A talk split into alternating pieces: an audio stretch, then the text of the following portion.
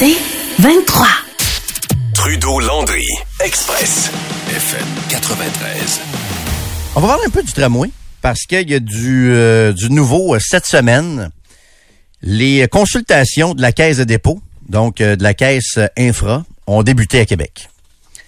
Et euh, là, tout est, est de savoir qui va être rencontré. Je sais qu'il y a des partis d'opposition qui vont être rencontrés. Euh, le parti là, de, de Patrick Paquette, dont j'oublie toujours l'ancien Québec 21. Qu'est-ce qu'on dit? Donc, Québec d'abord ou Priorité Québec? Euh, c'est Priorité, Québec. Priorité Québec vont être euh, rencontrés. On va confirmer ça euh, tantôt. Vont être rencontrés par les gens de la Caisse de dépôt Infra. Euh, il y aurait aussi, puis euh, ils avaient reçu des lettres avant les fêtes, les SDC. SDC rue Cartier, SDC rue Maguire. Tu sais, ceux qui gossent le maire, là. Mhm. Puis on sait que le maire se, se sent un peu attaqué, attaqué par eux parce qu'il il a presque nommé mon ami Yves Ledoux l'autre fois du pub euh, Galway. Ouais, comme s'il y avait juste un. C'est y en a Yves plein. Ledoux, là, je sais qu'il est très vocal. Oui, puis Fabien. Euh, puis quand on, le- on le reçoit ici, il y a des gens qui disent Coudon, il y a juste Yves Ledoux? Ouais, mais Yves Ledoux, il a pas peur de Il a pas dire peur, ce qu'il pense. Je dis pas que les exact. autres ont peur, mais lui, ça ne dérange pas. Puis quand Yves vient s'asseoir, j'en ai parlé avec lui l'autre fois à réception, il sait qu'il y a du monde qui dit Ouais, non, mais tannant, lui, donc bien fatigant. Ben oui, mais il exprime euh, pas juste sa petite opinion, là. Il parle aux autres commerçants. Puis ça veut pas dire, veut pas dire que c'est 100% des gens qui pensent exactement la même chose que lui, mais que le maire laisse entendre que ça, ah, hein, fatigant, là. C'est non, plus, que ça. pour parler souvent avec ces gens-là, avec Yves, avec euh, Marc-Antoine de, de la Scala également, euh, qui est dans le SDC quartier, Bruno Salvaille, SDC Maguire. Évidemment, vous les entendez souvent non. Moi, je change souvent avec eux également. Je vais dans leur commerce et tout ça. Ils représentent beaucoup de monde. là. C'est pas tout le monde qui est à l'aise de parler publiquement. Puis je vous donnais un exemple hier, en toute fin d'émission hier. Euh, je vous parlais de l'autre Jérôme Landry, celui qui est dans les bars, la restauration, etc. Lui, il s'est tenu de bout de 20 fonctionnaires dans les dernières semaines, les fonctionnaires de la régie des alcools et des jeux. Il s'était lancé dans une espèce de chasse aux sorcières par rapport sur son dos. Parce que lui, avec son commerce bière et frites, je pense qu'il dérange bien du monde, là.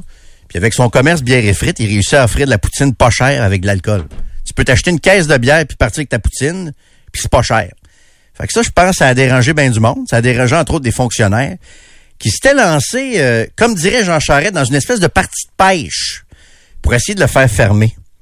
Ben, Christy, l'autre Jérôme Landry, le propriétaire de bière et frites, il s'est tenu de bout. Puis il y a eu gain de cause. Ils ont été obligés de retirer leur poursuite. Puis c'était allé loin. Écoute, il avait envoyé des policiers de la Ville de Québec à aller vérifier ce qui se passait dans ce, dans ce commerce-là. Et Jérôme Landry, l'autre Jérôme Landry, qui est dans les bars depuis longtemps, la petite grenouille, etc., les votes maintenant sur Grande Allée aussi.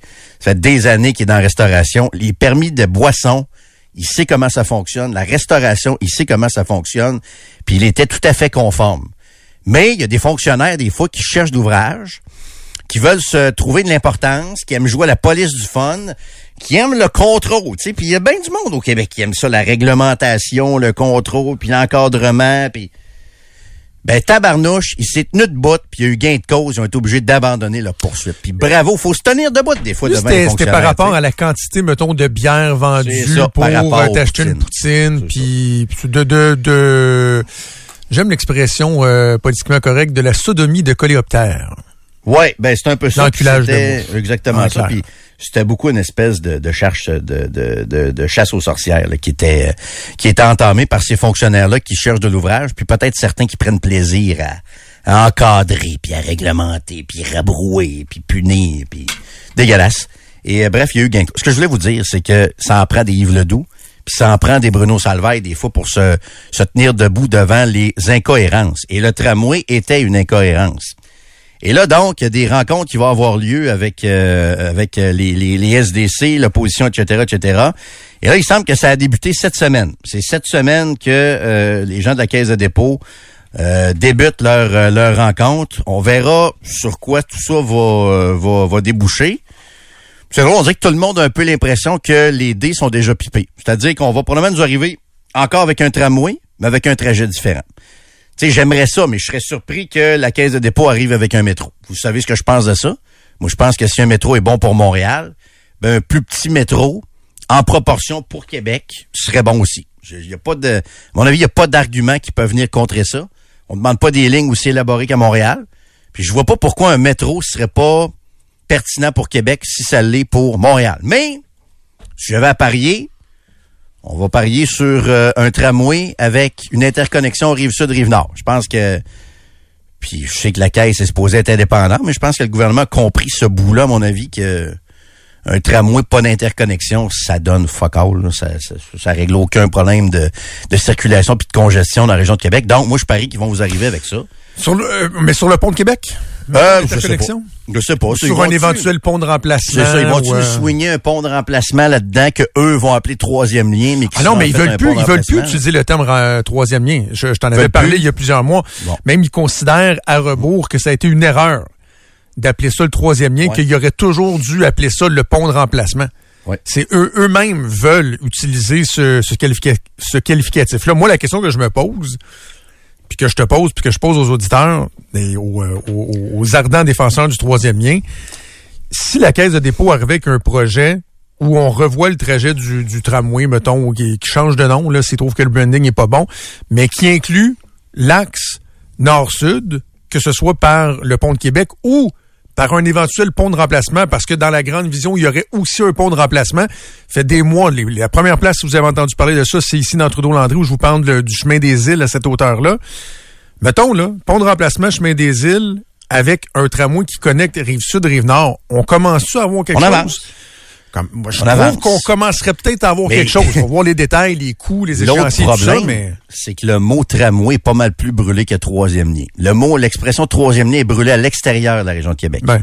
À Québec, le mot tramway, je vous le dis, là, c'est brûlé, brûlé, brûlé. Il y a des gens qui, dans six mois, quand le rapport de la caisse va sortir, ils vont dire, all, on veut pas de tramway.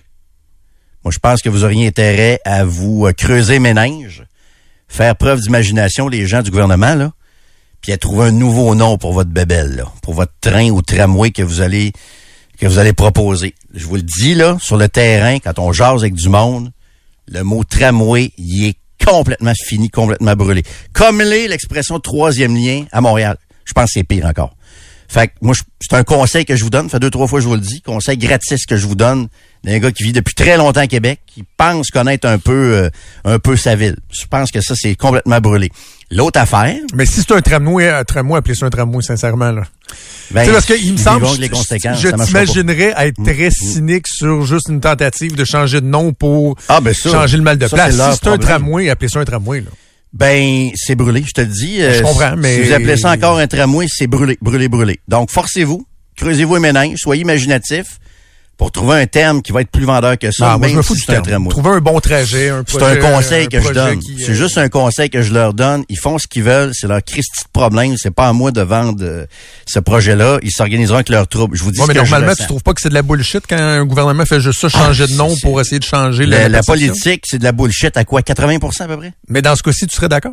Ouais, pas nécessairement. Non, même pas nécessairement. Mais moi, si j'étais, euh, si j'étais stratège, je m'inquiéterais beaucoup de du dégoût que les gens de Québec ont pour un tramway. Tout ce qui s'appelle tramway, moi, je sens un dégoût, euh, une, une, un cynisme incroyable. Puis moi, je m'inquiéterais si j'étais sur le point de présenter un nouveau projet de tramway. Puis après ça, si leur nouveau nom est trop fling-flang, on va te les ramasser pas à peu près, là, effectivement. Ben à ce moment-là, moi, je, à ce moment-là, si j'étais le, le, que ce soit le PM ou la ministre, whatever, mettons là, que tu annonces un nouveau trajet, tramway, mais plus plus. Là. Euh, route modifiée, trajet modifié, axe euh, rive sud, rive nord. C'est quoi? Je, je nommerais la chose. Moi, je dirais, écoutez, je le sais que vous avez l'impression que le terme tramway est, euh, est brûlé. Mais on pense quand même que le mode de transport est la bonne solution, que le problème résidait dans les détails, le trajet, etc. Fait qu'on vous fera pas là euh, un show de boucan en, en, trouvant un nouveau nom là qu'une couple de fonctionnaires enfermés dans une salle vont avoir trouvé dire hey, regardez ça, ça va se vendre mieux. Non, non, un tramway c'est un tramway, mais voici le, le, le pari qu'on prend, c'est de vous convaincre que ce trajet-là va rallier Parfait. les gens. Ben, garde, Moi, je, je, le, je le dirais demain. Ça peut être une option aussi, mais ça m'amène à l'autre étape, qui est le mot en air, le référendum. On a été très, très soft à réclamer un référendum. Il n'y a pas eu de vrai mouvement de masse pour un référendum à Québec sur le tramway. C'est sûr. on amenait ça une fois de temps en temps, poser la question au maire, poser la question euh, à Mme Guilbeault, poser la question à un autre ministre, euh, tu sais. Ça a été très timide. Il n'y a pas eu de vrai mouvement de masse pour réclamer un référendum. Donc, que ça s'appelle un tramway, que ça s'appelle un fling-flang, je sais pas quoi, je m'en fous. En bout de ligne, J'espère que les gens de la, de la CAQ sont conscients de ça. Cette fois-ci, ça va prendre un référendum. C'est bien beau consulter la SDC, j'en suis, SDC Quartier, SDC Maguire. Bien le fun, la belle petite tournée là, de, la caisse de dépôt, les belles lettres et tout ça. Mais il va falloir consulter le, le, payeur de taxes. Puis ça, je vous le dis, j'en démarre pas. Je regrette. Moi, j'ai été beaucoup trop timide quand on était dans le... Puis moi, je peux pas faire ça moi tout ça. Je suis une voix de radio parmi un paquet de voix de, de radio aussi. Mais je pense qu'il va falloir peut-être même se mettre en gang. Peut-être se mettre en gang, quitte à se mettre en gang avec euh, les compétiteurs de l'autre bord de la rue là-bas. Euh, se mettre en gang peut-être avec euh, certains chroniqueurs. Il va falloir pousser pour un référendum à Québec avec la nouvelle mouture. Je pense que ce gouvernement-là aura pas le choix. Euh, va devoir consulter les gens. Euh, dans une élection, c'est tellement, il y a tellement d'enjeux. Tu peux tellement interpréter une élection de la façon que tu veux l'interpréter. Cette fois-ci, je souhaite que vous ne vous en sortiez pas sans un référendum. Ben beau essayer de nous faire de la pédagogie, nous faire comprendre. Si vous pensez la prochaine fois que la Caisse de dépôt va vous avoir donné le bon projet, parfait. Soumettez ça, oui ou non. Merci, bonsoir. Êtes-vous d'accord, oui ou non? Avec euh, le projet de tramway qui a été élaboré par la Caisse de dépôt pour la région de Québec. C'est très, très simple. On l'a déjà fait à Québec sur les Olympiques. Ça avait passé à 70% si ma mémoire est bonne. Il y a des précédents. Il n'y a aucune inquiétude. On va retarder le projet encore d'une année. Je m'en balance totalement. Et euh, ça va passer par là, à mon avis. Puis il faut se tenir, je pense, entre nous autres, les médias de Québec là-dessus. Euh, on a parlé l'autre fois, le, le gouvernement lui-même quand il a commencé à mettre beaucoup d'eau dans le gaz du, du tramway, quand il a commencé à mettre la table, à retirer le projet tramway à la ville de, de Québec, c'était basé sur le principe d'acceptabilité sociale. Il disait, le maire doit faire la démonstration de l'acceptabilité sociale. Euh, moi, à un moment donné, j'ai parlé du fait qu'on on, me rapportait que même des élus qui parlaient de référendum, que ça commençait à revenir. Voilà. Il y a quelques élus qui, d'un corridor de l'Assemblée nationale, l'ont répété après, ouais, peut-être un référendum. Fait que je vois pas comment je vois pas comment le, le, le gouvernement ne pourrait pas euh, consulter. Ben c'est qu'ils voudront euh, pas, ils vont avoir peur. C'est la peur du référendum. Ben non, mais pas si, si, tu présentes un projet puis que tu es confiant, que tu réussis à bien le vendre. Ouais. C'est comme euh, une campagne du oui ou du non dans un dans un référendum sur la souveraineté. Si tu te lances, si tu as un projet, c'est parce que tu penses que tu peux le vendre. Donc, exact. moi j'imagine que si le gouvernement arrive avec un projet de la caisse de dépôt puis qu'ils disent oui, c'est ça notre projet, parce qu'ils vont y croire eux autres mêmes. Alors que le tramway, ils ont jamais vraiment cru. Là. Ben non, ben non, dépit, puis pour faire plaisir à une, une certaine bien-pensance. Fait que s'ils croient vraiment, ils n'auront pas de misère de un à le vendre puis de deux à le tester devant, devant, devant la population. À moins que ce soit pas un bon projet encore une fois. Ça se peut qu'on nous arrive avec un projet de merde encore là. C'est pas totalement exclu. Ah ben moi je présumerais pas de ça. On dit qu'on a confiance à la caisse, fait qu'on va voir. Ben c'est ça. Moi il y a pas de je vois pas d'excuse. Sortez-moi pas que c'est trop compliqué, trop ci, trop ça. Ouais, mais là qui consulter? Très facile. C'est région métropolitaine de Québec. Québec rive sud, euh, on peut mettre Port-Neuf dans ça, c'est la définition de, la région métropolitaine, j'ai pas le contour là. Prenez ça, c'est très très simple, très très facile. Puis sortez-moi pas que ça se fait pas, je vous le dis, on l'a fait, je m'en rappelle très bien. Et euh, ça s'était très, très bien passé, le référendum. C'est la mairesse Boucher qui avait collé ça sur les Jeux de 2010, puis ça avait passé. Donc, si vous avez un bon projet, ayez pas peur, vous devriez, devriez être les premiers à souhaiter que ce soit soumis à un référendum. Donc, moi, je lâcherai pas le morceau. Pour l'instant, il n'y en a pas de projet. Puis j'appelle mes collègues des autres stations, d'ailleurs. J'appelle mes collègues ici euh, au 93 J'appelle mes collègues des autres stations, les chroniqueurs, les gens qui ont des doutes là-dessus. Moi, je pense qu'il faut se mettre ensemble. Il faut se mettre ensemble pour exiger un référendum. Ben, je sais que c'est ça que la population souhaite. J'ai, j'ai, j'ai, mais je sais, j'ai, ça a l'air pompeux. J'ai, j'ai l'impression, disons ça comme ça, que la population serait très, très heureuse pouvoir se, prononcer euh, par référendum. Fait que les Morets de ce monde, les Filions de ce monde sur Internet, les euh, Sylvain Bouchard, les euh, Stéphane Dupont et compagnie, je vous tends la main. Je vous tends la main. Je pense qu'on doit, s'unir pour ça. Il faut mettre de la pression à gang ensemble. Tous ceux qui ont des réserves sur le projet qu'on nous avait présenté, puis là, qui veulent pas qu'on se trompe cette fois-ci, il faut à gang exiger un référendum, à mon avis, euh, sur euh, ce projet-là. Mais très intéressant, 100% d'accord. J'espère que je peux embarquer dans ta main tendue, moi aussi. Ben oui, ben mais c'est euh, une évidence. Mais, mais en même temps, moi, je veux qu'il y ait un projet qui soit présenté. Mmh. Puis sais-tu quoi? Je vais euh, même espérer que le référendum, on le fasse pas trop vite non plus. Je veux pas qu'on nous présente un panneau avec euh, une belle infographie, puis euh, un, rendu qui appelle là, où tu vois là en été avec des fleurs et tout ça, le tramway passé, comme on a trop souvent vu, sans répondre à des questions fondamentales, la faisabilité, le coût. Parce que mettons, là, tu fais tout de suite ton référendum. là. tu présentes l'idée, puis là, hop, ça part assez bien, tu fais ton référendum. Mais qu'un an ou deux après, on apprend que ah, c'est pas euh, 6 milliards, c'est 14 milliards, c'est là l'opinion du monde peut euh, fait Mais c'est comme la souveraineté. présente- présentez-nous votre vision là éventuellement Ouais. travaillez là. Quand vous aurez un produit, euh, pas, pas, pas que la pépine va avoir commencé à creuser, là, mais un produit euh, peaufiné. Là, vous nous présenterez les détails, puis on votera, puis on s'exprimera. Ben, vois-tu comment je le vois? C'est que ça prend une présentation détaillée de la caisse de dépôt, très détaillée. Puis j'espère que ça va être détaillé avec des coûts, avec des un trajet élaboré, puis des affaires très, très précises, OK? Puis après ça, ben, ce sera au camp du oui de nous expliquer le projet, puis de le vanter, puis de nous l'expliquer, puis de nous faire... Mais dans six mois, il sera pas assez avancé. Ben, ils ont six mois pour présenter le meilleur projet, tu. Mais regarde, le délai, écoute... euh, Non, mais mettons, tu présentes une vision dans six mois qui inclut un pont de remplacement. là. Ouais. C'est pas vrai qu'en quatre mois et demi, tu dans le fond, ils ont commencé, là, ils commencent à faire des rencontres. Qu'en quatre mois, quatre mois et demi, tu peux avoir vraiment, mettons, pour le pont de remplacement, là, quelque Ouais. chose de tellement détaillé, euh, la faisabilité, les coûts, les échéanciers, que tu peux prétendre faire voter les gens sur quelque chose de suffisamment avancé. Sais, Ben, il va falloir être patient un peu d'après moi. Si je prends la souveraineté, c'était-tu un projet si détaillé que ça quand on a voté deux fois là-dessus? Moi, la façon que je vois ça, c'est une campagne référendaire. C'est quoi, c'est deux mois? Je sais pas si c'est dans la loi, ça. C'est un genre de deux mois. normalement, il y a un minimum, ou, je euh, pense, ouais. Bon, campagne référendaire, deux mois. Puis là, euh, le oui va avoir tous les, les- le temps du monde de nous bien nous expliquer ça. Puis avant ça, ben euh, on peut laisser. Je suis d'accord avec toi.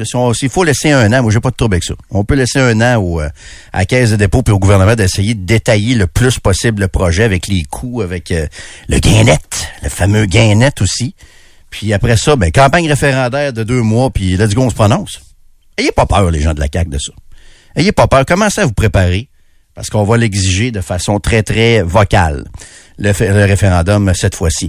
En passant, deuxième autobus confirmé, c'est complet. On a euh, vendu les quelques places pour notre voyage du 11 avril prochain euh, vers euh, Long Island pour aller voir le Canadien face aux Islanders. Donc, mon chum Rick qui vient de me confirmer, deuxième autobus complet et on travaille pour un troisième autobus pour aller voir Patrick coacher la patte patrouille finalement. La patte patrouille, la section patte patrouille de la Nordique Nation. Et euh, on va être là donc le 11 avril et on travaille actuellement pour un troisième autobus. Et dès qu'on a la confirmation, on va vous donner ça ici sur les ondes du FM 93. Et on est déjà minimum donc deux autobus, une centaine. Pardon, voyons, la roquette. Une centaine de personnes garanties pour aller voir Canadiens Islanders à New York le 11 avril prochain. Quelqu'un nous dit au 25 de 26, à Québec, les gens sont contre tout. Je pense qu'on est effectivement très, très critique des projets puis des politiciens. Mais quand un projet est bon, ça passe. L'amphithéâtre, la promenade Samuel de Champlain, même le diamant, on a fini par comprendre que c'est un joyau pour Québec. Ça a passé aussi. C'est vrai qu'on est critique, on est chialeux puis on va rester comme ça. Trudeau Landry, Express, FM 93. On va parler d'actualité judiciaire un peu. Je me souviens pas d'avoir vu euh, des requêtes préliminaires avant un procès euh, faire autant jaser, mais apporter autant d'éléments d'information. C'est assez fascinant ce qui se passe euh, au procès, au civil. Je le, répète tout le temps parce que j'ai l'impression que de façon inconsciente dans la tête des gens, c'est comme si ah, il y avait comme un procès que Jonathan Betté était était l'accusé. Non non, on rappelle encore et toujours Jonathan Betté qui poursuit la Sûreté du Québec et le gouvernement du Québec pour un montant de euh, 10 millions avec euh, tout ce qui s'est passé, son arrestation, puis le, le- le dévoilement du fait qu'il était le suspect principal dans l'affaire Cédrica euh, Provencher. Et là, hier, euh, l'avocat donc de Jonathan Betté nous en a pas encore appris, comme euh, dirait ma mère, des vertes puis des pommures. Euh, premièrement, nous a euh, appris l'existence d'un rapport d'analyse de traces d'ADN qui aurait été retrouvé en 2015 lorsque les, les ossements de Cédrica Provencher ont euh, enfin, ont finalement été euh, retrouvés. Euh, donc, de l'ADN qui aurait été retrouvé sur des pièces à conviction sur le site des ossements. Et là, l'avocat dit, moi, je veux savoir si l'analyse révèle que ce n'est pas mon client, Jonathan Betté, parce que si tel est le cas, ça pourrait être un élément disculpatoire. J'imagine que là, la logique légale derrière ça, Jérôme, serait de dire comment ont-ils pu publiquement euh, dire que mon client était le suspect principal alors qu'ils avaient entre les, entre les mains des euh, éléments jamais divulgués, en tout cas pas aux avocats de Jonathan euh, Betty, qui permettaient peut-être de, de, le disculper. Donc, c'est quand même assez intéressant. Moi, je, je, je suis loin de dire que ça le ça le rend non coupable, disculpe, ou le contraire non plus, on le sait pas. On va dire la SQ, euh, Martin Prudhomme et compagnie à l'époque, euh, ça me surprendrait qu'il ait dit des affaires en l'air. Oui, hein? Je pense que puis un gars comme euh, comme Martin Prudhomme, euh, je pense qu'il s'est beaucoup investi comme bien d'autres. là, Oui, personnellement. Dans, dans ce dossier-là. Très rare que je suis pas d'accord avec notre collègue Ray euh, le matin, mais euh, Ray qui, qui, qui était je disais que c'était pas le meilleur de la gang, Martin Prudhomme, moi, pour euh, l'avoir côtoyé euh, en politique. À l'époque, il était sous-ministre à la sécurité publique. J'ai euh, notamment là, le, le, séisme en Haïti, tous les, les, Québécois, les ressortissants haïtiens, les deux fonctionnaires québécois qui étaient décédés là-bas. J'ai passé de euh, longs, longs jours à être plusieurs heures par jour même, j'ai envie de vous dire, en conférence téléphonique avec Martin Prudhomme, une personne très droite que je j'admire. Était trop droit le SPVM, en fait pour euh, ouais ben, ben il est allé au SPVM. Il a, il a fait l'intérim, il a redressé le SPVM, mais là il est rendu euh, il est à la ville de Montréal, c'est le consultant de la ville de Montréal pour essaie, la police. Il y en a qui essaient constamment de le faire trébucher parce ouais. qu'il était trop droite pour certains dans la, la police aussi, ouais, ouais.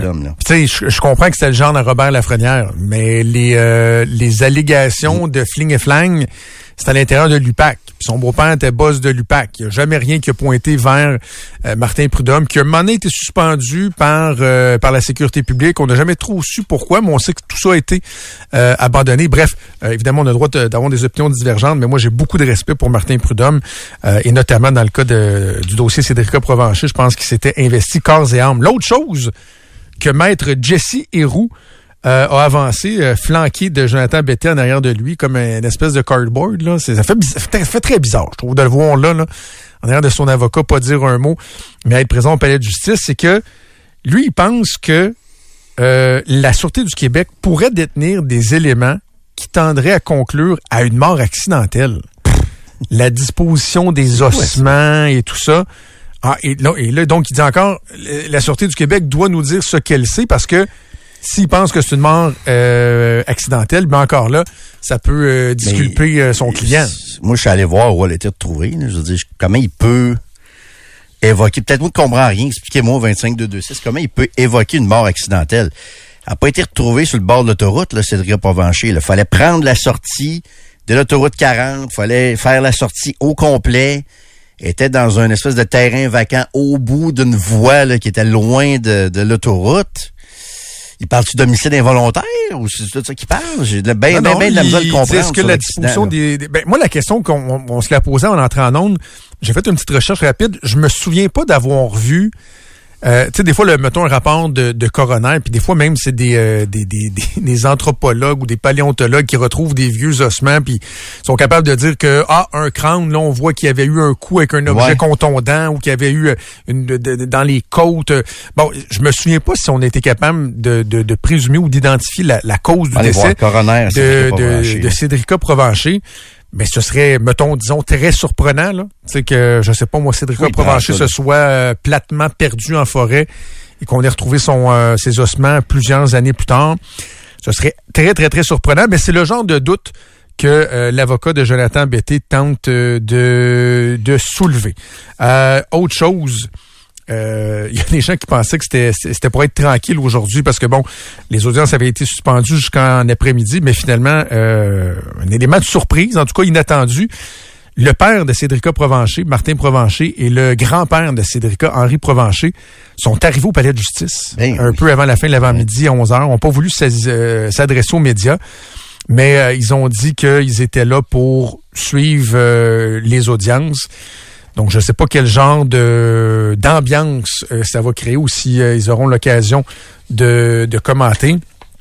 Mais assez particulier de, savoir qu'on aura dans la même pièce le père, le grand-père de Cédrica et euh, Jonathan Betté, qui est pas accusé de rien. On le rappelle, n'a pas été reconnu coupable de quoi que ce soit, mais quand même, publiquement, la Sûreté du Québec, qui encore la semaine dernière a reconnu qu'il demeurait à ce jour le suspect principal, notamment parce que dans tous les suspects euh, qu'ils ont enquêté, c'est le seul qui n'a pas soit d'alibi ou qui n'a pas passé le, le, fameux détecteur de mensonges. Donc, ça va se poursuivre. Je vous rappelle, le procès n'est même pas commencé. On est encore euh, à entendre les, les requêtes préliminaires, mais avec la décision prise par le juge hier, c'est-à-dire que certains éléments à la pièce pourront être débattus à savoir si ça va être en huis clos ou pas. Euh, faut s'attendre à ce que ça dure euh, assez longtemps. Euh, parler de politique un petit peu. Il y a des gens qui avaient envie de, lancer un avis de recherche pour le premier ministre François Legault. Notre temps qui m'avait écrit hier, euh, on va-tu falloir mettre sa face sur un carton de lait? Eh non, c'est le CAC qui le cachait. Soyez pas il était, il, était caché, ou en tout cas, on me dit qu'il le cachait pas, il se reposait, il a trop de passer une semaine euh, au Mexique. Euh, ben non, c'est sûr qu'il dirait pas on le cache, mais on a l'impression euh, effectivement que c'est un peu ça, surtout avec les négociations que le secteur public en fait avec les ententes de principe. Je pense que personne n'avait envie que François Legault fasse des, déclarations à l'emporte-pièce et vienne nuire au, au déroulement des votes. Mais ce qu'on dit, c'est que de façon générale, on veut moins l'exposer. On veut plus doser ses apparitions. Là, hier, ce matin, il était là. Mais encore là, c'est pas adressé aux médias, n'a pas répondu aux questions, n'a pas accordé d'entrevue, pas fait de conférences de presse. Il s'est adressé à l'ensemble de ses euh, de ses députés euh, au micro avec les caméras dans la pièce avant de les mettre dehors pour poursuivre euh, le caucus à huis clos. Et il fera une, une, conférence de presse demain, mais essentiellement, ce que le premier se dit, c'est que il voulait se concentrer sur cinq priorités l'éducation, la santé, l'économie, l'environnement et la protection de l'identité québécoise. Euh, ils veulent éviter les distractions, mais tu sais, est-ce que ça veut dire, par exemple, que le tramway puis le troisième lien, puis tout ça, ça, c'est juste des distractions? des dossiers qui ont été très, très mal gérés, ben, mais qui sont assez importants. Distractions, c'est ça. Ils ont mal piloté. C'était des mauvais dossiers. C'était des mauvais... Et mal gérés. Ils n'ont que à blâmer, là. C'est aussi simple que ça. Est-ce qu'il se prépare pour le référendum sur le tramway?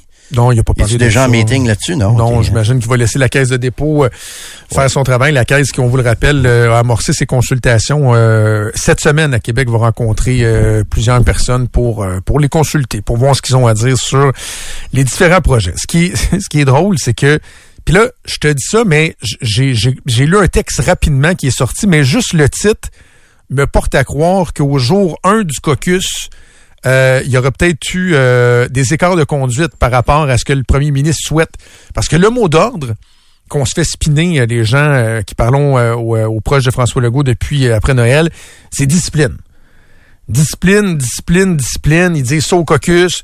On me dit que le premier ministre se dit ça parce que lui-même a été l'auteur de ses malheurs à, plus d'une reprise. Discipline, discipline. Là, il faut être discipliné, il faut faire attention. Et là, l'article qui circule en ce moment, qui est sorti dans les dernières minutes, c'est Geneviève Lajoie du Journal de Québec et le titre est le suivant.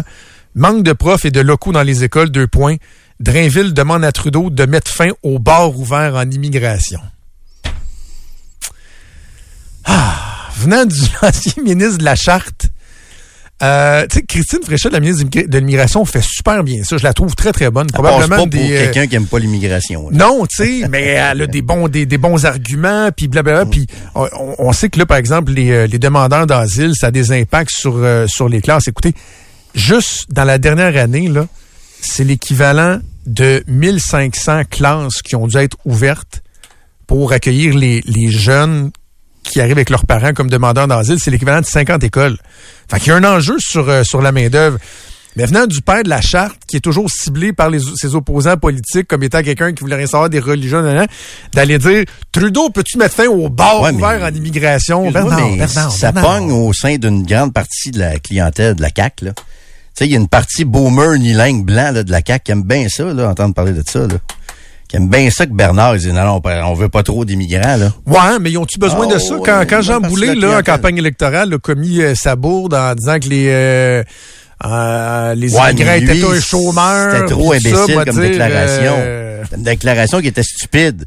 Mais là, Bernard, ça passe bien parce que, tu sais, la clientèle des boomers unilingues, là, le PQ aime ça beaucoup, est allé piger là-dedans pas mal aussi, là. Les boomers blancs unilingues de souche, là, comme on pourrait les appeler, là le PQ va piger là-dedans pas mal aussi. Là. Parce que là, euh, si je me fie aux cinq priorités de, de François Legault, les propos de Bernard Drinville, est-ce qu'ils s'inscrivent dans la priorité éducation ou ils s'inscrivent dans la priorité protéger notre identité? Pas grave s'empêcher de parler de ça, Bernard, tu connais autant que moi. Est-ce que ça entre dans la protection de l'identité? Ça serait tellement drôle, une autre élection partielle. Qui pourrait démissionner là-dedans prochainement? Éric Kerr. Serait-tu drôle une partielle dans l'appellerie? Christy que ça serait Ouais. bon, ça. Mais là, il n'y a pas de remaniement prévu euh, d'ici au mois de juin. Non, mais quelqu'un Alors, là qui euh, décide là, que c'est fini, là, je n'ai plein mon cas, je veux plus rien savoir, puis ça serait le fun, un autre partiel. Ça serait le fun en maudit, ça.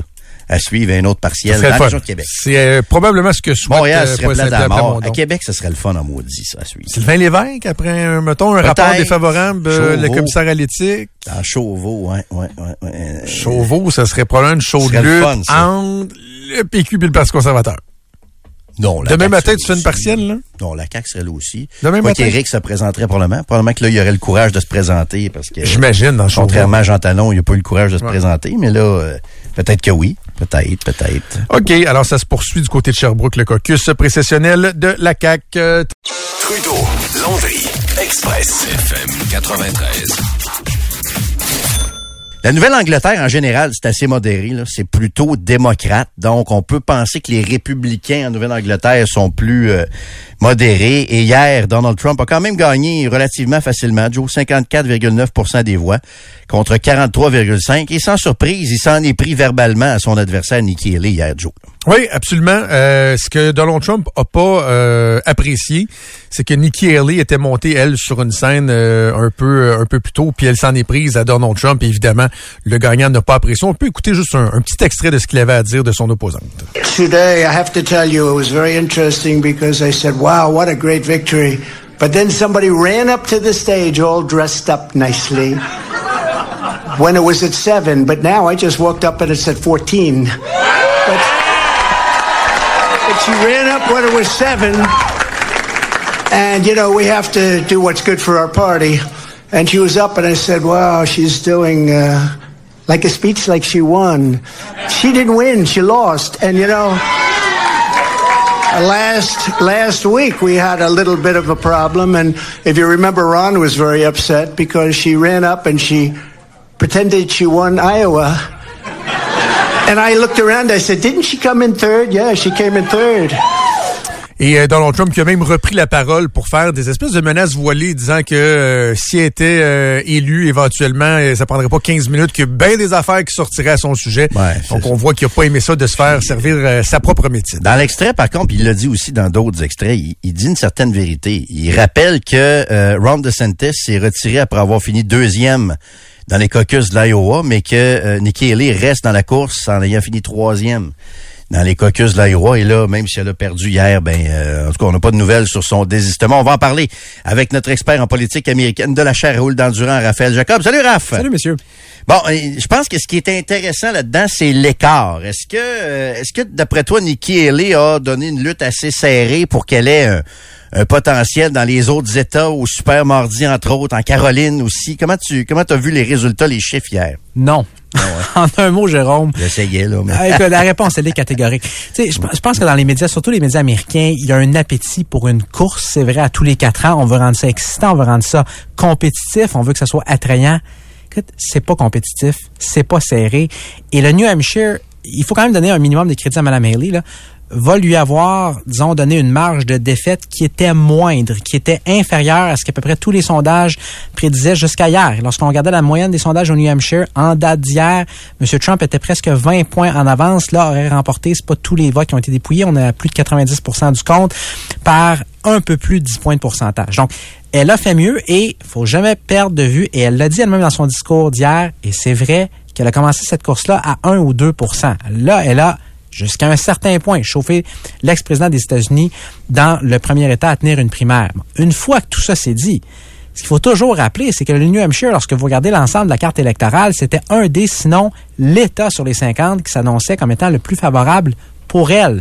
Donc, si dans l'État où non seulement il y avait un électorat qui était beaucoup plus euh, prédisposé, prédisposé pardon, à son style, à son message de campagne, la meilleure chose qu'on peut escompter avoir, c'est une défaite par 10 points, plus que 10 points de pourcentage. Elle est où la suite de cette campagne-là? Il n'y en a pas. Donc oui, elle peut s'entêter, elle peut s'accrocher. Mais tu disais toi-même il y a un instant, c'est vrai, Trump a raison au moins sur un point.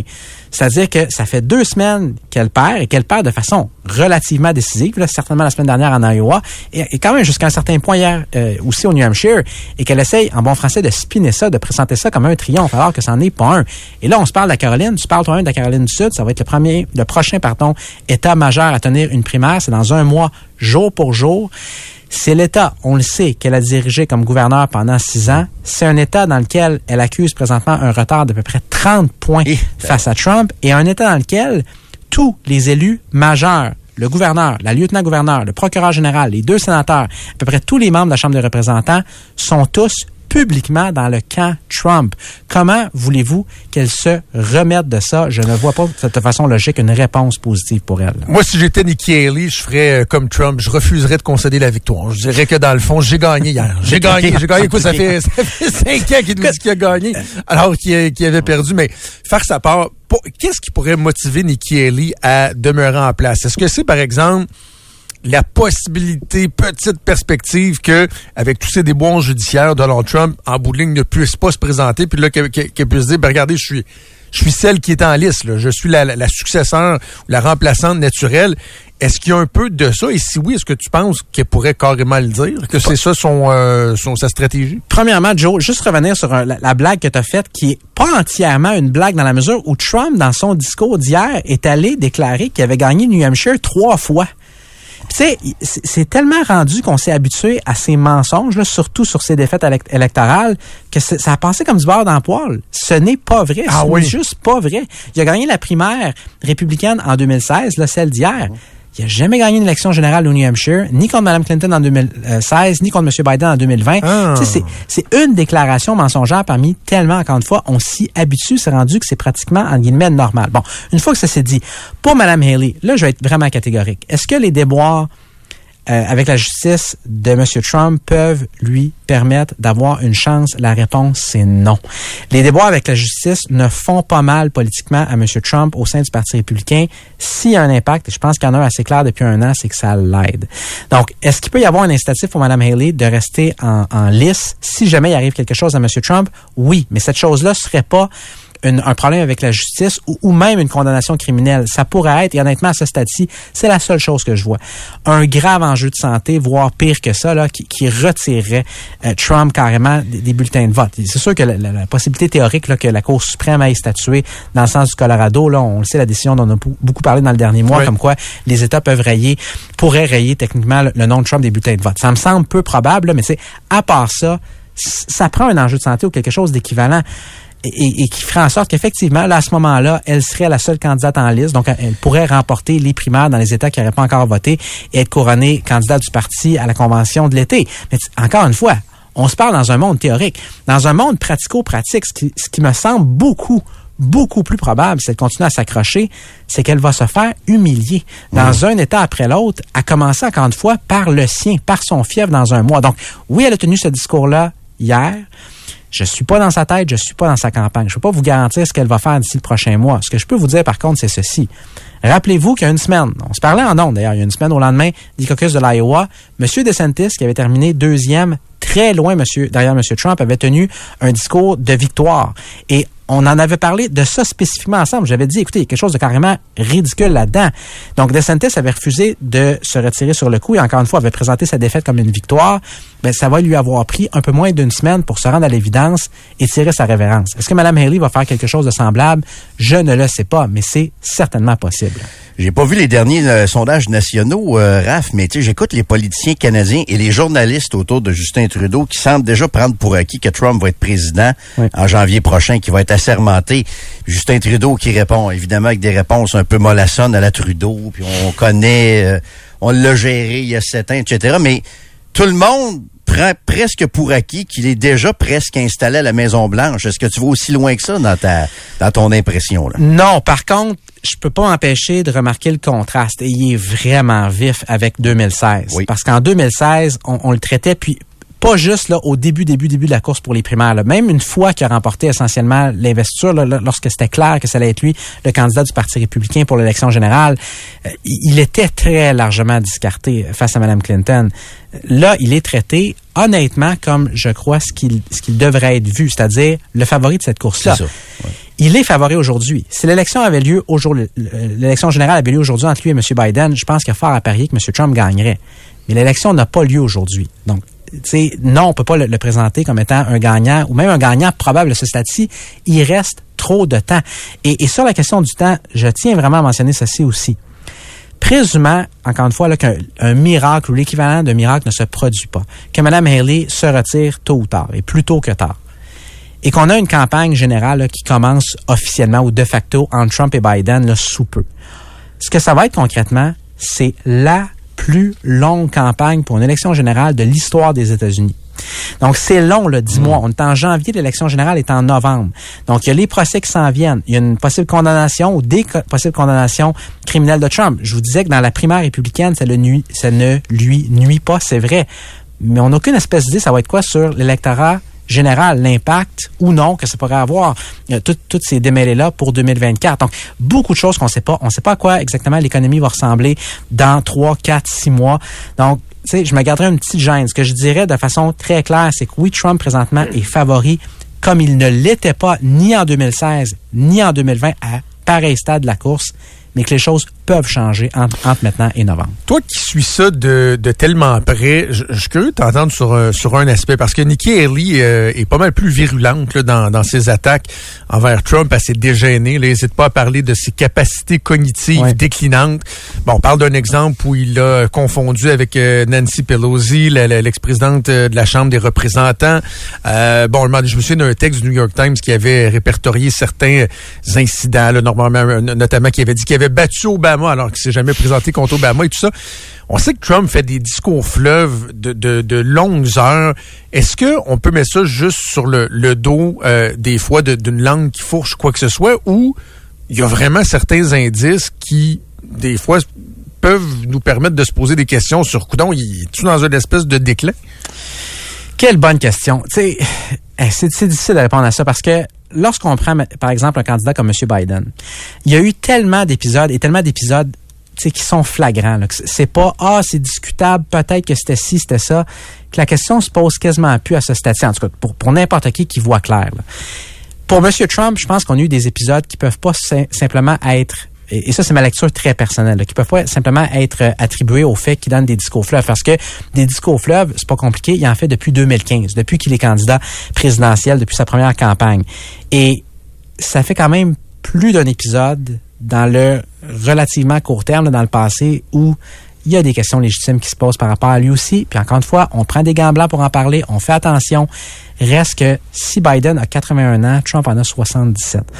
C'est Parce qu'à un moment donné, c'est juste nier la nature de l'expérience, de l'existence humaine que de faire semblant que ça n'aura pas, Mais- à mais- quelque part, un impact. là. En même temps, Raph, je veux dire, c'est, c'est, c'est possiblement vrai, mais tu sais, à l'instant, à CNN, il y a deux secondes, il parlait du nombre record de votes pour Donald Trump dans une primaire. A-. Malgré ça, je pense qu'on le voit décliner effectivement, malgré tout ça, ajoute à ça les procès, Christie a battu un record en nombre de votes dans une primaire au New Hampshire. Absolument. Il n'y a rien qui colle, même pas ça, même pas sa, sa vieillesse ou ses, ses capacités cognitives qui sont peut-être en baisse. Et, et- et là-dessus, la question devient est-ce que Mme Haley a raison d'attribuer, euh, disons, ces, ces petites bévues-là, là, ces bourdes-là, à l'âge? Peut-être. Mais la question qui suit après ça, c'est ça a-t-il un impact politique? Puis La réponse catégorique à ça, c'est non. Pour ce qui est de l'électorat républicain, pour ceux qui se disent, tu sais, là, elle sort plus agressivement contre lui, est-ce que ça, ça pourrait faire une différence? Non. Euh, il faut réaliser, là, on a affaire à l'équivalent d'un culte de personnalité au sein du Parti ça. républicain. À ce stade-ci, peu importe l'argumentaire que Mme Haley va sortir contre lui, quel impact réel ça va avoir, ça me semble, au maximum minime. Et ça, en passant, puis je sais personne, là, mais, mais j'entendais certains commentateurs et, et- et, euh, les journalistes hier qui disaient elle aurait dû faire plus de terrain au New Hampshire pour pouvoir gagner.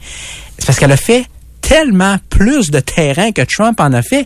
Trump était essentiellement off pendant une énorme partie de la période des fêtes, était pas au New Hampshire. Elle, elle se déplaçait, là, excusez l'anglicisme, non-stop, entre l'Iowa New Hampshire, Iowa New Hampshire. Elle faisait souvent des journées à deux, trois, quatre événements. Elle en a tenu, et là, faudrait que je vérifie, mais, mais sauf erreur, plus de 70 au New Hampshire. Trump en a, en a, en a fait combien? Une- Une dizaine maximum. Donc, c'est, c'est pas qu'elle a pas été assez volubile ou qu'elle a pas eu un, un style adéquat ou qu'elle n'a pas rencontré euh, assez d'électeurs, à un moment donné, la personne pourrait marcher sur l'eau et, et ça suffirait ça, pas ça. Pour, pour confronter ce type-là, encore une fois, qui est vu comme étant plus grand que nature, clairement, par la base de ce parti-là, au New Hampshire, comme à peu près partout dans le pays. là. En terminant, tu parles du culte de la personnalité. Il y a ça, mais je pense qu'il y a un fuck you. Je vais te poser une question qu'ils te poseront pas à RDI, OK? Ils, posent- ils poseront pas de même, Jérôme. Non, ils ne poseront pas. C'est à quoi le fuck you en 2024? Parce qu'en 2016, on disait qu'il y a un fuck you à l'establishment, Ouais. etc. Il y a des usines qui fermaient, euh, la désindustrialisation des États-Unis, etc. Là, le fuck you, c'est à quoi qu'ils font, euh, certains pro-Trump, euh, cette fois-ci? Euh, Qu'est-ce qui dit qu'il faut que ce soit quelque chose qui a été interrompu? Dans le sens Ouais. où Ouais. tu sais, c'est un droit d'honneur juste en continu. Parce que la, la frustration envers les institutions puis les élites, entre guillemets, a pas arrêté, elle, depuis 2015-2016. Fait que pourquoi est-ce que le droit d'honneur, lui, arrêterait? Tu sais, fait que ça, ça, ça serait ça ma réponse. Puis le, le niveau de grogne populaire de la base républicaine envers justement ces mêmes institutions-là, il n'est pas moins fort qu'il ne l'était quand Trump s'est lancé la première fois. Et le point que j'ajouterais sur M. Biden, c'est que contrairement à 2016 où on avait un président sortant qui était Obama, ben, c'était pas tout à fait la même chose. C'était pas l'adversaire de Trump, même si évidemment Trump a dit le contraire dernièrement. Là, dans ce cas-ci, il y a quand même un paquet, là, et c'est pas marginal, un, un sacré paquet d'Américains et d'Américaines qui sont pas contents de la gestion du pays que fait M. Biden depuis les trois dernières années. Ouais. Fait qu'il y a ça présentement qui aide M. euh, Trump. Une fois que tout ça s'est dit, je sais qu'il ne reste pas beaucoup de temps, là, mais, mais je veux quand même mentionner ceci parce Ouais, que oui, on va présenter ça, je pense, à juste, à juste titre, la victoire de Trump hier comme une victoire. C'est vrai qu'il a battu certains records. C'est vrai que Mme Haley avait tout misé sur le New Hampshire et elle a quand même perdu par plus de 10 points. Une fois que tout ça s'est dit, Trump n'est pas un candidat comme un autre, dans la mesure où même si c'est pas le président sortant officiellement en exercice, il est un petit peu comme un président sortant dans la mesure où c'est un ex-président qui était là il y a même pas quatre ans. Et au New Hampshire, il a obtenu, dans une course à deux, à peu près 54% du vote. C'est loin d'être extraordinaire. Puis, lorsqu'on remonte un petit peu dans les annales euh, historiques, là, en 92, on avait eu une primaire républicaine alors qu'on avait un président sortant. Ça vous en rappeler là, au, moins vaguement. C'est George Bush père. Et Bush avait eu à faire face à un candidat semi-majeur au New Hampshire en 92 qui s'appelait Pat Buchanan. Oui. Bush avait gagné, ça tu t'en rappelles, Jérôme, Bush avait gagné la primaire du New Hampshire avec 53% du vote. Presque exactement le même score que Trump hier et ça avait été présenté largement comme une défaite parce qu'on se disait, probablement à, à raison, le président des États-Unis, dans ce cas-ci l'ex-président, est censé faire pas mal mieux que 53 ou 54 dans une, euh, dans une course à deux. Fait que, tu sais, Trump est pas non plus nécessairement sorti du bois et pour toutes les personnes euh, dont il va chercher la passion positive, il en enflamme encore à ce jour beaucoup en opposition à lui. Il y a ça aussi à considérer qui peut aider M. Biden dans une élection générale. Pat Buchanan, tu me rappelles la politique américaine des années 90 avec Ross Perot. Mais oui. Le chapeau Même de année. cowboy. Des bons souvenirs. Absolument. Salut, euh, Raph. Ciao. Salut! Raphaël Jacob, notre expert en politique américaine. Hier, j'ai regardé les images. Je pense qu'il était à Londonderry durant la journée. Ça, c'est une ville que vous voyez quand vous prenez la route pour Boston, dépendamment de la 87 ou euh, de la 81 ou de la 93, pardon. Là. Londonderry, puis là, il était là, là, puis les drapeaux de Trump, puis euh, les pancartes, puis il l'attendait, puis il y avait une foule incroyable là, qui attendait, euh, qui attendait Trump, puis honnêtement, là, il y a quelque chose qui me fait peur là-dedans. Puis là, je sais que les pro-Trump vont me dire, ah, t'as le Trump, euh, euh, comment ils appellent ça, le Trump euh, syndrome, le derangement euh, syndrome, je sais pas quoi, là, comment ils appellent ça, là, le disorder. OK? C'est d'être dérangé par Trump. Les pro-Trump traitent de malades mentaux ceux qui critiquent euh, Donald Trump. C'est tout à leur image, avec beaucoup, beaucoup de hauteur. Comme si lui était pas du type à s'acharner sur les gens. Non, Euh, c'est ça. Il est tout le temps en train de s'acharner. Lui, s'il y en a un qui a des fixations, c'est bien lui. Sur les médias, entre autres, c'est- carrément de la maladie mentale. Tu peux critiquer les médias, mais la fixation quotidienne qu'il y a, c'est carrément de la maladie mentale. Euh, il est pas le seul à être atteint de ça, d'ailleurs. Mais euh, il y a quelque chose d'épeurant avec Trump dans le sens où il y a exactement le portrait d'un leader autoritaire à la Poutine, ce, genre de, de leader-là qui se fout des médias, qui se fout de l'opposition, qui se fout des, citoyens, qui méprise ceux qui sont contre lui. Heureusement, la démocratie américaine va être plus forte que lui encore. Je pense que s'il gagne la Maison-Blanche, il pourra pas s'accrocher. Écoute, il a pas réussi la dernière fois, puis il réussira pas non plus. Là, on est rendu loin un peu. Il faut d'abord qu'il gagne euh, la présidence. Mais il y a quelque chose d'un peu épeurant par rapport à lui pour la démocratie. Ça m'empêche pas de dormir, je dors la nuit. Mais pour la démocratie américaine, Donald Trump est une menace. Au-delà d'être démocrate ou républicain, le culte de la personnalité autour de ce gars-là est une menace pour la démocratie éclairée. C'est. Quand tu es contre les médias libres, t'es antidémocratique. Quand tu craches à journée longue sur les médias de masse, c'est que tu veux enlever une possibilité aux gens de s'informer. Puis tu sais, des fois, je ne veux pas faire de mauvais parallèles avec Pierre Poilievre. Je pense que Pierre Poilievre est beaucoup plus intelligent que Donald Trump, beaucoup moins dangereux aussi. Mais il euh, y en a qui, qui célèbrent le fait que Pierre Poilievre s'adresse directement aux gens. sais, il fait pas tant d'entrevues que ça. Euh, il en fait de temps en temps. Il en fait peut-être un peu plus. Il en fait de plus en plus. Il y, en a plusieurs qui saluent le fait qu'il a le talent de s'adresser directement aux électeurs, dans le sens qu'il passe par euh, les médias sociaux, etc., etc. Fait pas beaucoup de points de presse à Ottawa. Oui, c'est bon de temps en temps qu'un politicien s'adresse directement aux électeurs, mais le filtre journalistique, moi, j'y crois. Il est nécessaire. De démontrer la bullshit que Poiliev, Poiliev, que vous l'aimiez ou pas, euh, il, c'est un politicien, là. La politique, j'évalue ça à peu près à 80% de bullshit. Il y a un 20 de, de sincérité, de bonnes décisions qui se prennent, de, de, de décisions euh, dans l'intérêt de la population. Mais la grosse partie pièce de théâtre, c'est peut-être pas 80, c'est peut-être 75. Mais Poiliev est pareil. Ça prend un filtre. Ça prend des médias en santé pour filtrer ce que lui dit, pour trouver la bullshit dans ce que Poiliev jamais, parce que la, bullshit, comme tu dis, circule euh, de plus en plus aisément avec les médias sociaux. Euh, les, les, les, fake news, là, on est rendu avec même l'intelligence artificielle. Et voilà. Il y, a, y, a, tellement de choses, des phénomènes qui peuvent euh, prendre de l'ampleur sans passer par le filtre journalistique que des fois, c'est quoi? C'est pas mauvais d'avoir des médias qui se mettent le nez dedans. C'est pas mauvais d'avoir des médias qui vont tester des affirmations faites par des politiciens très, très, très faciles à l'emporte-pièce, ces médias sociaux, blablabla puis d'être en entrevue, d'être dans un point de presse, puis de se faire picosser un peu. vous pouvez ne pas aimer peut-être des fois le procédé, mais c'est euh, très, très, très nécessaire. Euh, Quelqu'un me dit Jérôme dénigre Trump à propos des médias, puis il a pas une journée qui tape pas dessus. Je pense que Trump a raison.